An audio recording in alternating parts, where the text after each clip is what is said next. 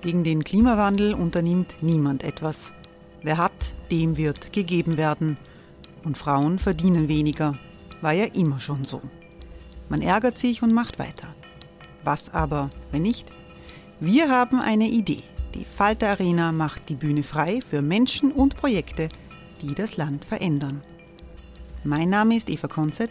Ich leite das Politikressort im Falter. Und am Sonntag, den 26. Mai, veranstalten wir im Wiener Stadtsaal die nächste Falter Arena.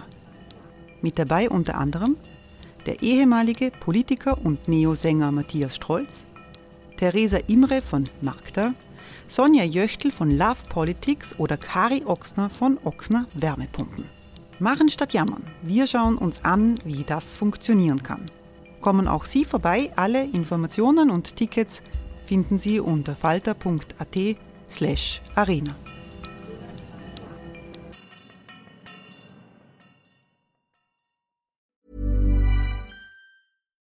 Millions of people have lost weight with personalized plans from Noom. Like Evan, who can't stand salads and still lost 50 pounds. Salads generally for most people are the easy button, right? For me, that wasn't an option. I never really was a salad guy. That's just not who I am. But Noom worked for me. Get your personalized plan today at Noom.com. Real Noom user compensated to provide their story. In four weeks, the typical Noom user can expect to lose one to two pounds per week. Individual results may vary.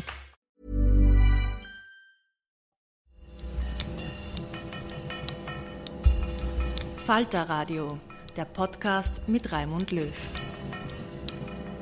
Sehr herzlich willkommen, meine Damen und Herren, zum Falterradio für Samstag, den 7. Juli 2018. Brand im Knast. Der Falter hat die dramatischen Szenen in der Justizanstalt Josefstadt in Wien zur Aufmachergeschichte diese Woche gemacht. Justizwachebeamte haben vier Häftlinge in ihrer Zelle fast verbrennen lassen. Es hat 21 Minuten gedauert, bis äh, sie gerettet wurden. Ich begrüße in der Falter-Redaktion in der Wiener Innenstadt den Psychiater und ehemaligen Leiter der Sonderhaftanstalt Mittersteig, Patrick Fortier. Guten, Guten Tag. Tag. Ebenfalls Platz genommen hat Falter-Chefredakteur Florian Klenk, der den Fall aufgedeckt hat. Herr Frottier, Sie waren Direktor in Mittersteig. Was ist das für eine Anstalt? Mittersteig ist eine Abteilung für sogenannte psychisch kranke Rechtsbrecher, die zurechnungsfähig sind, in Österreich nach StGB Paragraph 21.2 zum Unterschied zu denen nach 21.1, das wären die zurechnungsunfähig geistig abnormen Rechtsbrecher, die sind in Göllersdorf oder in Asten, allerdings auch in der Josefstadt. So eine Situation, wie sie in dem Falter Video, das ja auch online ist, das man sehen kann und in dem Artikel beschrieben wird, haben Sie so eine Situation je erlebt in der Praxis? Dass ein Häftling seine Matratze anzündet, nicht. Äh, schon, aber nicht die Konsequenzen, die ich da gesehen habe. In der Regel kommt das vor, dass äh, Insassen äh, bereit sind, um etwas zu erreichen, sich äh, selbst schädigen, sich verletzen, Matratze anzünden, ähnliches machen. Das kommt doch nicht so selten vor. Wie oft kommt das vor? Schauen Sie, ich habe keine Statistik. Äh, Sie müssten fragen die Justiz, wie häufig eine Einsatzgruppe gerufen wird, um so einen Fall zu lösen. Aber in jedem jede Fall, Woche oder alle zwei Wochen? Jede Woche auf jeden Fall. Also da gibt es klare Ablaufpläne, wie gehe ich um, wenn ich jemanden habe, der nicht äh, regelkonform sich so verhält, dass er andere oder sich selber gefährdet. Das heißt, jede Woche ein Versuch der Selbstanzündung, der Anzündung, der, Na, der, der Brandlegung? Äh, nein, Brandlegung nicht. Nein, jetzt sind wir, deswegen sage ich spezifisch Brandlegung nicht. Äh, nicht jede Selbstverletzung oder Selbstgefährdung oder Fremdgefährdung ist eine Brandlegung. Da würde ich meinen, das kommt auf jeden Fall pro Jahr mehrmals vor. Äh, nicht jede Woche auf keinen Fall, aber jede Woche haben Sie Vorfälle, wo die Einsatzgruppe verpflichtet ist, nach gewissen Regeln vorzugehen und schnell da zu sein, um die Gefahr abzuwenden. Man müsste eigentlich äh, davon ausgehen, dass bei der Justizanstalt Josefstadt, die das größte Gefängnis Österreichs ist, eine gewisse Routine im Umgang mit solchen äh, Episoden, solchen, solchen Situationen besteht. Florian Klenk, was ist das Besondere an diesem Fall? Das Besondere an dem Fall ist, dass er in einer sehr einprägsamen Form zeigt, was es bedeutet, wenn man im Justizvollzugssystem extrem spart. Was ist passiert? Das Problem ist weniger der Einsatz der Beamten, da wo das Chaos ausbricht. Da, glaube ich, haben die Beamten alles getan, was ihnen möglich war. Also Zelle brennt. Die Zelle brennt und So, das Problem beginnt viel früher. Das eine, die erste Grundfrage ist, welches Risiko äh, mutet der Staat eigentlich Häftlingen zu? Also welche, welche Mithäftlinge muss ich eigentlich aushalten? Mit welchen Leuten werde ich in eine Zelle gesteckt? Äh, ich habe einen ehemaligen Arbeitskollegen, der in dieser Justizanstalt eingesperrt war, weil er äh, eine, eine Geldstrafe nicht bezahlen konnte. Und er hat auch gesagt, das größte Problem, das es gibt, sind die Mithäftlinge, die zum Teil gewalttätig sind, die bekannt gewalttätig sind. Also für die erste Frage ist mal, wen steckt man wohin? Und in diesem Fall war es ein Häftling, der war als gewalttätig bekannt. In dessen Akten stand schon drinnen, dass er Zellen anzündet. Der hat sich selbst versucht, am Hals zu verletzen, weil er freikommen wollte. Der war in einer Gummizelle, der hat Beamte attackiert. Also das war ein, ein Problemfall. Und um diesem Problemfall Herr zu werden, nimmt man ihn und steckt ihn in eine Zelle zu drei anderen. Und jetzt kommt's. Äh, im sogenannten Nachtdienst. Und der Nachtdienst beginnt in der Justizanstalt Josefstadt, wie ich gelernt habe, um 13 Uhr. Am Samstag um 13 Uhr. Was bedeutet also Nachtdienst? Zum Mittag, beginnt, zum der Mittag Nachtdienst. beginnt der Nachtdienst. Und was bedeutet das? Dass der Personalstand wahnsinnig runtergefahren wird. Das heißt, dort waren für 1200 Häftlinge 36 Beamte im Dienst. Normalerweise sollten in dieser Anstalt überhaupt nur 800 bis 900 Häftlinge sein und viel, viel mehr Beamte. Und ein Teil dieser 36 Beamten war damit nämlich die Einsatzgruppe, die, die dafür zuständig ist, dann Leute aus der Zelle rauszuholen, die aggressiv sind oder die schnell kommen mit Visierhelm und, und, und Taser. Ein Teil dieser Leute war damit beschäftigt, neue eingelieferte Häftlinge zu verwalten. Ein anderer Teil saß am Dachposten, ein anderer am Monitorposten, die nächsten waren in der Krankenabteilung. Also bis die einmal zusammengerufen wurden, um diesen Einsatz zu machen, bis die Betriebsfeuerwehr, die haben eine eigene Feuerwehr in dieser Anstalt, das ist ja das Graue Haus, wie es heißt, ist ja eine Kleinstadt. Die haben praktisch alles, was eine Stadt hat. Aber wenn es nirgendwo anders gebrannt hat, muss ja die Feuerwehr Müsste schneller, das hat auch, gewesen es dauert einmal einige Minuten. So, und jetzt kommt das große Problem. Problem und jetzt, jetzt, jetzt sitzt der da drinnen, der, der Gewalttäter bei den anderen, er zündet etwas an, er hat offensichtlich eine Matratze, das kommt auch noch dazu, die wie Zunder brennt, also die nicht flammenhemmend ausgeführt ist, was mich sehr verwundert hat, wie schnell es zu so einem riesigen Feuerball kommt. Und jetzt dauert es, und wenn man sich dieses Video, wir haben ja nur eine gekürzte Fassung im Netz, wenn man sich das anschaut, dauert es elends lang. Also fast eine halbe Stunde. 21 Minuten vom, vom Erspähen des Brandes durch die Beamten, aber gedrückt haben die eigentlich schon viel früher auf den Alarmknopf. Also das muss man auch dazu sagen. Es hat fast eine halbe Stunde gedauert von dem Moment, wo die auf den Alarmknopf drücken. Äh, dann kommen die Beamten, schauen hinein, dann laufen sie, oder sie laufen eigentlich nicht, sie gehen schnellen Schrittes weg, dann holt einer einen Feuerlöscher, den stellt er dann vor die Türe, dann geht er wieder weg, dann holt er ein Schutzschild, dann geht er wieder weg, dann kommt endlich die Feuerwehr, dann stecken sie den Schlauch an, dann, also das dauert alles, dann spritzen sie durch das Guckloch hinein, äh, es entsteht ein heißer Dampf, schwarzer, giftiger Rauch, die Tür wird immer noch nicht aufgemacht. Dann endlich nach 15 Minuten geht die Tür kurz mal auf. Zwei bewusstlose, wankende äh, Leute kommen raus, dann geht die Tür wieder zu, dann vergehen wieder zwei Minuten, dann geht die Tür wieder auf und dann passiert etwas, was ich überhaupt nicht verstehe. Dann ist die Tür fünf, sechs, sieben Minuten zu, obwohl da drin eine schwarze es so schwarz verraucht ist, dass die Feuerwehrleute Taschenlampen brauchen und die finden die nicht. In dieser 19 Quadratmeter ist noch ein Mensch drin, 19 Quadratmeter großer Raum, das ist ja nicht wahnsinnig groß und es dauert sechs, sieben Minuten, da ist schon die Berufsfeuerwehr in der Anstalt drin, die Wiener Berufsfeuerwehr. Und draußen stehen ganz viele Beamte und ich denke mir die ganze Zeit, wo ist der vierte Mann? Wann, wann kommt der raus? Und dann endlich wankt der raus und wie durch ein Wunder haben die überlebt. Jetzt, wenn man sich das anschaut, auch, auch am Video anschaut, so denkt man sich eigentlich, die Justizwachebeamten handeln so, agieren so, als ob es ihnen ziemlich egal wäre, was mit den Menschen da drinnen passiert. Kann das sein? Ist so ein Verhältnis teilweise in den, in den Gefängnissen, dass die Justizwache Leute sagen, okay, die sind selber schuld, die haben das angezündet, warum soll man denen helfen? Das ist ein bisschen die, das, was drüber kommt. Ja, wobei das natürlich jetzt eine Interpretation ist, da würde ich vorsichtig sein. Äh, es ist denkbar, eine andere Interpretation ist, wenn ich einen Ablauf in einer Stresssituation habe, der automatisiert ist, konzentriere ich mich auf den Ablauf und nicht auf meine Emotionen. Wenn ich zu emotional werde, dann kann ich ja nicht adäquat reagieren. Das wäre ähnlich ein Notarzt, der zu einem Unfall kommt, wo mehrere Verletzte, Tote, Sterbende sind und er sehr schnell reagieren muss. Äh, der kann sich nicht leisten, sehr emotional zu werden, der ist automatisiert im Prozess. Das wäre, wird man ja sehen. Natürlich können Sie argumentieren, wenn ich dauernd mit äh, Strafgefangenen bin, mit Gewalttätern, dass es eine gewisse Abstumpfung gibt. Das wissen wir, dass eine regelmäßige Supervision, ein Austausch, eine Unterstützung und vor allem, wie Florian Klenk gesagt hat, ausreichend Personal haben muss, dass ich ein großes Turnover habe, dass ich nicht zu lange äh, dem ausgesetzt bin und müde werde und erschöpft bin und dann vielleicht desillusioniert bin. Patrick Fraudier, Sie sind Praktiker als ehemaliger Leiter der Justizanstalt im, Mittersteig.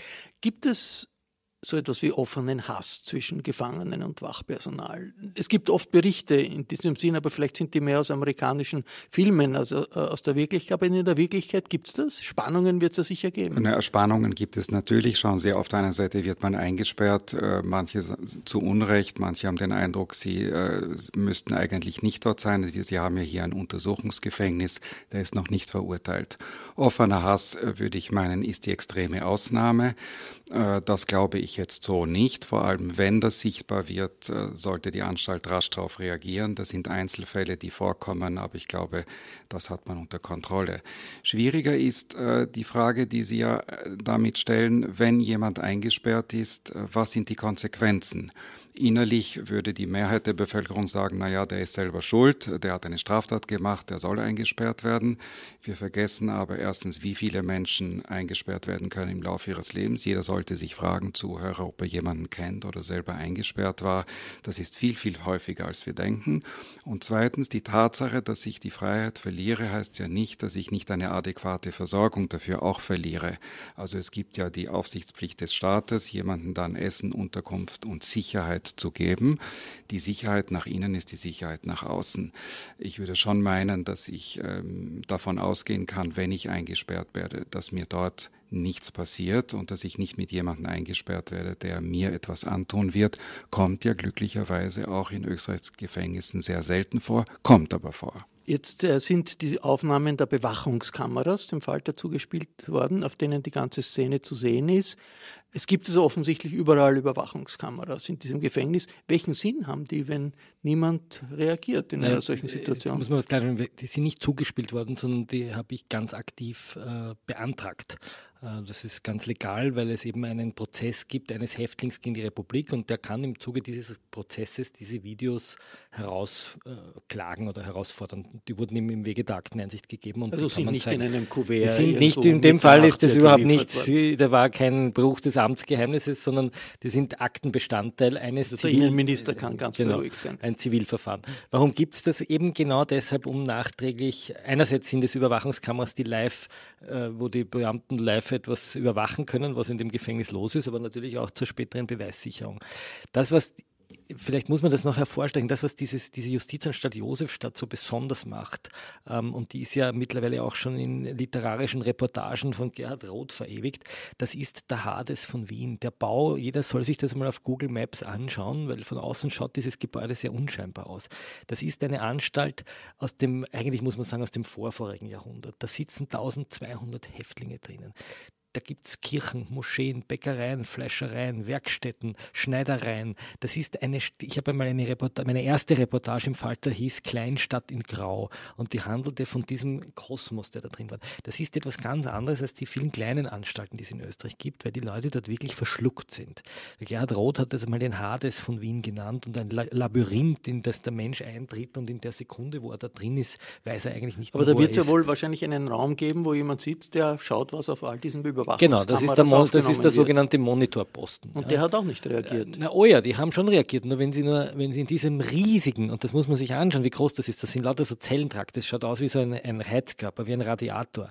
Ähm, und überall ist so ein Trakt. Und wenn sie jetzt in diesen riesigen Trakten nur 36 Leute haben, das muss man sich mal vorstellen, das sind, das sind äh, sechs oder sieben Streifenwegen, ja, sieben mal fünf, 35, ja, sieben Polizeiautos, die in diesem riesen Gebäude sind. Und jetzt kommt dieses Feuer, jetzt raucht es da unten raus. Jetzt müssen die einmal die, allen, die anderen Zellen sichern. Sie müssen mal schauen, wo brennt es überhaupt? Wie, welche Leute muss man evakuieren? Wo geht es gegen die giftigen Gase rein? Und das ist mit dieser Personalanzahl einfach nicht zu bewerkstelligen. Daher, ich glaube nicht, dass die Beamten hier ähm, irgendwie gemein sein wollten oder, oder die Häftlinge da irgendwie abschätzig behandelt haben, sondern sie waren einfach nicht ausreichend äh, in ausreichender Mannstärke oder Fraustärke. Sehr viele Frauen waren dies. Und sie waren selbst verletzt. Elf verletzte Beamte hat sie gegeben. Der ganze Vorgang ist zu sehen im Falter TV. Das gibt es nämlich auch. Es gibt nicht nur das Falter Radio, es gibt auch Falter TV. Zu sehen ist das Video auf der Internetseite des Falter www.falter.at slash Video. Einer der Überlebenden ist der britische Staatsbürger Miraga Golmasert. Der Mann ist inzwischen Mitwagenfahrer in Wien und er klagt die Republik auf Schadenersatz. Im Falter-Interview beschreibt er die dramatische Szene, wie der tobende Mithäftling das Feuer gelegt hat, in der Zelle, in der auch dieser Miraga Golmasert war. And then he have two missiles in his hand and he put fire from his pocket. He was burning to the shit and the blanket was burning as well. The two guard came, one woman, one man. And the woman tried to open the door. She put the key in the door, but the man said to him, no. Hey, it's Ryan Reynolds, and I'm here with Keith, co star of my upcoming film, If, only in theaters, May 17th. Do you want to tell people the big news? All right, I'll do it. Sign up now and you'll get unlimited for $15 a month in six months of Paramount Plus Essential Plan on us. Mintmobile.com slash switch. Upfront payment of $45 equivalent to $15 per month. Unlimited over 40 gigabytes per month. Face lower speeds. Videos at 480p. Active Mint customers by 531.24 get six months of Paramount Plus Essential Plan. Auto renews after six months. Offer ends May 31st, 2024. Separate Paramount Plus registration required. Terms and conditions apply if rated PG. They refused to open and then both of them, they went back. Der Mann hatte zwei Messer in seiner Hand und er hat alles angezündet. Die Bettdecke hat Feuer gefangen. Es sind dann zwei Wächter gekommen, eine Frau und ein Mann, berichtet der ehemalige Häftling. Die Frau hat zuerst versucht, die Zellentür zu öffnen, aber der männliche Wächter hat Nein gesagt und sie sind weggegangen. And I tried to destroy the fire. I tried to put water and I couldn't uh, do it because the fire was get uh, too much.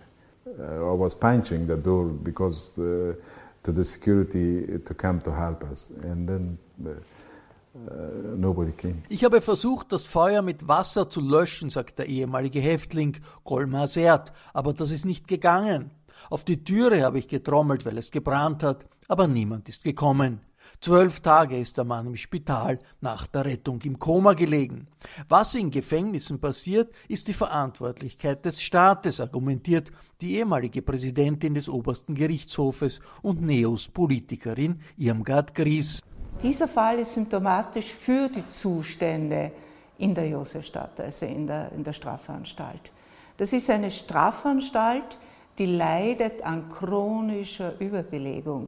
Das ist ein Organisationsversagen oder ein Organisationsverschulden, aber nicht bei der Anstaltsleitung, sondern höher bei der Regierung.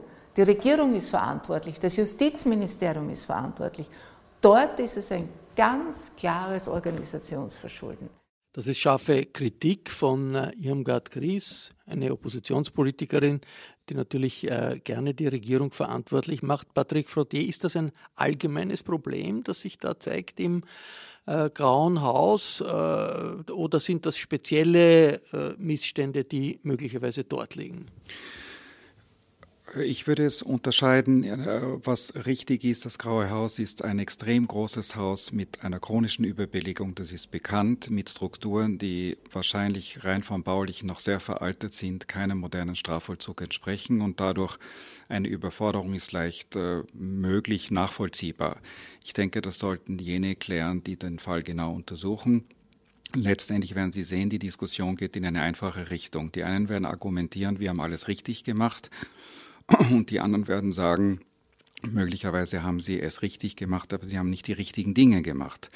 Das heißt, ist der Ablauf wirklich so wie vorgeschrieben oder gibt es überhaupt einen vorgeschriebenen Ablauf? Wenn Sie es nämlich vergleichen in Österreich, dann haben Sie alle paar Jahre so einen Fall. Wir hatten 2013 einen Fall, wir haben 18 einen Fall, wir haben, wenn Sie so wollen, seit den 2000 äh, kann ich Ihnen alle drei, vier Jahre einen Skandal schildern, wo immer wieder dann gesagt wird, das ist ein allgemeines Versagen der Justiz. Für mich würde mehr die Frage sein, wie reagiert die Justiz im Nachhinein darauf? Und da muss ich schon sagen, die Erfahrung, die ich habe, äh, nur, dass sie Arbeitsgruppen bildet, darüber redet, was sie verändern will, aber real ändert sie sich nicht. Äh, vielleicht werden neue Schilder an Türen gegeben, aber so wie es dann auch dort heißt, das ist äh, alter Wein in neuen Schläuchen. Es wird nicht wirklich fundamental überlegt, was könnte ich anders machen. Der Fall ist sehr bedauerlich, er wird vor Gerichten verhandelt. Für mich wäre viel wichtiger, nicht zu sagen, ich habe alles richtig gemacht, sondern was muss ich tun, damit das sicher nicht mehr so abläuft. Und da denke ich, ist Ausbildung, Personal, aber auch die prinzipielle Frage, machen wir überhaupt die richtigen Dinge am Platz? Florian Klenk, was tut jetzt die Politik? Ignoriert sie es, mauert sie oder gibt es doch ein bisschen Bewegung, also, wie sich das Irmgard Gries vorstellt? Ich muss sagen, zuständig war für diesen Fall der damalige Justizminister Brandstätter. Ähm, den habe ich einmal schon mit einem Fall konfrontiert, nämlich eines Insassen, dessen Füße, ich sage das jetzt salopp, verfault sind. Der hat sich, äh, wie sich später herausgestellt hat, die Beine einbandagiert und hat fast eine Blutvergiftung bekommen, weil er ein Jahr lang seine Füße nicht gepflegt hat. Der Fall hat für großes Aufsehen gesorgt und Brandstätter hat diesen äh, Fall zum Anlass genommen, um zu sagen, ich mache eine, eine große Reform des Strafvollzugs für die psychisch Kranken. Die, zu der Reform ist es bis heute nicht gekommen. Das Gesetz liegt auf Eis, ist gestoppt worden im letzten Moment. Ähm, es sind Beamte suspendiert worden und Türschilder ausgetauscht, aber eine Strukturreform hat es nicht gegeben. Ich glaube, dass generell die, die, Justiz sich die Frage stellen soll, wen sie eigentlich einsperrt und warum und wie lange. Ähm, die meisten Leute, die dort in diesen Anstalten sitzen, in den Untersuchungshäftlingen sitzen, sind ja nicht brandgefährlich gefährliche Leute, sondern das sind Menschen, die Vermögensdelikte begehen, die, die, die äh, Drogendealer sind. Also das sind im Grunde genommen Fremde, die keinen Wohnsitz haben und deshalb in U-Haft sind, um das Verfahren zu sichern. Und man sollte sich schon die Frage stellen, ob man das nicht ändern kann. Im Jugendstrafvollzug auch ein Fall, der im Falter aufgedeckt wurde. Im Jugendstrafvollzug hat es vor drei, vier Jahren einen Fall gegeben eines 14-jährigen äh, U-Häftlings, der in Haft vergewaltigt wurde. Auch ähnlich wie hier im sogenannten Nachtdienst am Nachmittag, keine Beamten vorhanden, niemand hat ihn schreien gehört. Und da hat die Justiz interessanterweise, ohne auch nur ein Gesetz zu verändern, ähm, die Praxis der U-Haft verändert und es ist um ein Drittel weniger Jugendliche sind eingesperrt worden. Ähm, vielleicht noch ein anderes Beispiel, eine Justizanstalt, ich glaube es ist Klosterneuburg oder Korneuburg, Klosterneuburg, Korneuburg, äh, die ist neu gebaut worden und nur durch architektonische Veränderungen, dadurch, dass dort hellere Räume sind, dass das nicht mehr enge Zellen sind, ist der Einsatz der Psychopharmaka um zwei Drittel zurückgegangen. Jetzt, was mir noch aufgefallen ist, die Beteiligten hier an diesem äh, Zwischenfall sind alle nicht nicht Österreicher, Urösterreicher in, in dem Sinn. Äh, jetzt habe ich nachgeschaut in der Statistik, die Hälfte der Gefängnisinsassen in Österreich sind keine österreichischen Staatsbürger. Banale Frage, haben die Rechtsextremen vielleicht doch recht und Ausländer sind eher kriminell als Österreicher oder hat das ganz andere Gründe, Patrick Frottier? Äh, das ist äh, so simplifiziert, äh, wie das halt manchmal im Journalismus passiert. Erstens einmal, dass die halben drin sitzen, heißt nicht, dass genauso viele verurteilt werden. Ähm, das heißt, die Frage ist, ich komme in U-Haft, wenn drei Bedingungen erfüllt sind. Eine davon ist Fluchtgefahr und wenn ich keinen sicheren Wohnplatz habe oder Wohnsitz habe, dann ist die Chance größer, dass ich als Ausländer inhaftiert werde. In der Verurteilungsstatistik werden Sie natürlich auch eine überzählig hohe Zahl von Ausländern sehen. Die Frage ist, für welche Delikte. Äh, Sie haben natürlich Diebstahl, Einbruchdiebstahl häufiger im Bereich des ausländischen äh, Bereichs, aber sie haben im Bereich des Gewaltdeliktes bis vor einigen Jahren eher eine überproportionale Seite auf österreichischer Seite oder an jenen Ausländern, die noch immer die häufigsten in Österreichs Gefängnissen sind, und das sind Deutsche. Das heißt, wir müssen uns schon fragen, wer sind denn die Ausländer wirklich und was für Delikte machen sie? Es hat sich ein wenig verändert proportional jetzt äh, für manche Menschen, die aus dem Osten gekommen sind, weil sie vielleicht auch eine andere Art des Umgangs mit Gewalt haben, aber auch da muss man man sagen, sind die Gewaltdelikte deutlich häufiger innerhalb der eigenen Community. Ähm, das heißt, äh, in der Relativierung, Ausländer heißt automatisch gefährlich, kann man sagen, so, nein, sicher nicht. Äh, dass es aber bestimmte Gruppen sind, die Risikopopulationen darstellen, ja, sicher schon. Vor allem sehe ich das in meinem Bereich, in dem ich jetzt tätig bin, äh, dass natürlich junge Männer, die unbeaufsichtigt zu uns gekommen sind, ohne Familie, unbetreut sind, nicht wissen, was sie am Tag über machen, durchaus also Flüchtlinge. Äh, Flüchtlinge durchaus ein höheres Risiko haben, auch deswegen, weil sie keine Tagesstruktur, keine Betreuung, können. weil sie nicht arbeiten können. Und Jetzt Ausländer. Das muss man vielleicht noch sagen, die Gastarbeiter. Zum Beispiel wird ja also das, was man früher Gastarbeiter mhm. und Gastarbeiterinnen nannte, ähm, die sind zum Beispiel in den Haftzahlen nicht überrepräsentiert. Ja. Also es hat nicht mit, der, mit dem Reisepass zu tun und auch nicht mit, dem, mit der Ethnie, sondern es hat mit dem sozialen Status des Menschen genau. zu tun. Und die U-Haft wird eben viel schneller verhängt, wenn ich keinen ordentlichen Wohnsitz habe. Oder um es ganz zuzuspitzen, wenn ich heute dreimal beim H&M einen Pullover stelle und ich habe keinen Meldezettel, dann ist die Wahrscheinlichkeit, in U-Haft zu kommen, sehr hoch. Wenn ich ein ehemaliger Vizekanzler der Republik bin, der eingesteht, dass er in der Telekom-Affäre mit ein paar hunderttausend Euro äh bestochen wurde, dann kriege ich einen außergerichtlichen Tatausgleich und muss 1500 Euro Bußgeld zahlen. Das ist tatsächlich geschehen beim Herrn Gorbach. Also Sie sehen, der soziale Status, der Rang eines Menschen entscheidet selbstverständlich auch darüber, ob eine Untersuchungshaft kommt oder nicht. Ja, wir haben einen der größten Korruptionsprozesse gerade laufen, den Fall Grasser. Niemand derer, die dort sitzt, ist doch nur eine Sekunde angedacht worden, diese Leute in Urhaft zu nehmen. Warum? Weil sie Rang und Status haben, weil sie einen Wohnsitz haben, weil sie kommen, weil sie gute Rechtsvertreter haben, weil sie gute Anwälte haben. Also es gibt selbstverständlich, so wie es eine Zwei-Klassen-Medizin gibt, gibt es auch eine Zwei-Klassen-Justiz. Da soll man sich nichts vormachen. Ausländerkriminalität, ist das mehr als ein politisches Schlagwort? Verweist das auch auf eine Realität, mit der sich die Gesellschaft auseinandersetzen muss? Angesichts solcher Zahlen, die Hälfte der, der, der Gefangenen sind Ausländer. Ja, muss sich damit auseinandersetzen mit der Frage, äh, was macht einen Menschen, äh, warum wird er kriminell? Äh, wenn sie nichts zu essen haben, nichts zu tun haben, wenn sie existenziell bedroht sind, haben sie eine höhere Gefährdung, eine kriminelle Handlung zu setzen. Äh, das heißt, ich muss die Frage umdrehen. Äh, was muss ich tun, wenn ich schon Ausländer herhole oder ihnen erlaube, hier zu sein? Wie viel Unterstützung brauchen sie, damit ich die Wahrscheinlichkeit hochhalte, dass sie nicht kriminell werden?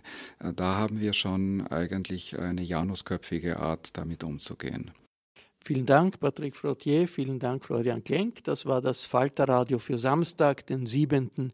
Juli 2018. Ich verabschiede mich von den Hörerinnen und Hörern, die das Falterradio auf UKW hören. Im Freirad in Tirol und auf Radio Agora in Kärnten ist das möglich. Die Details zum Brand im Knast können Sie im aktuellen Falter lesen.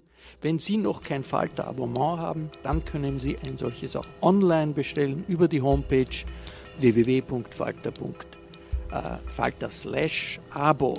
Die Technik hat wie immer Anna Goldenberg betreut. Ich verabschiede mich im Namen des gesamten Teams. Bis zur nächsten Folge.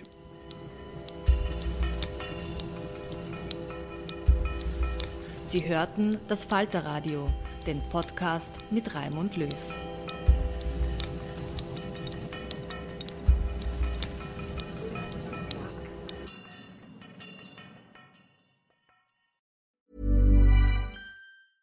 Planning for your next trip?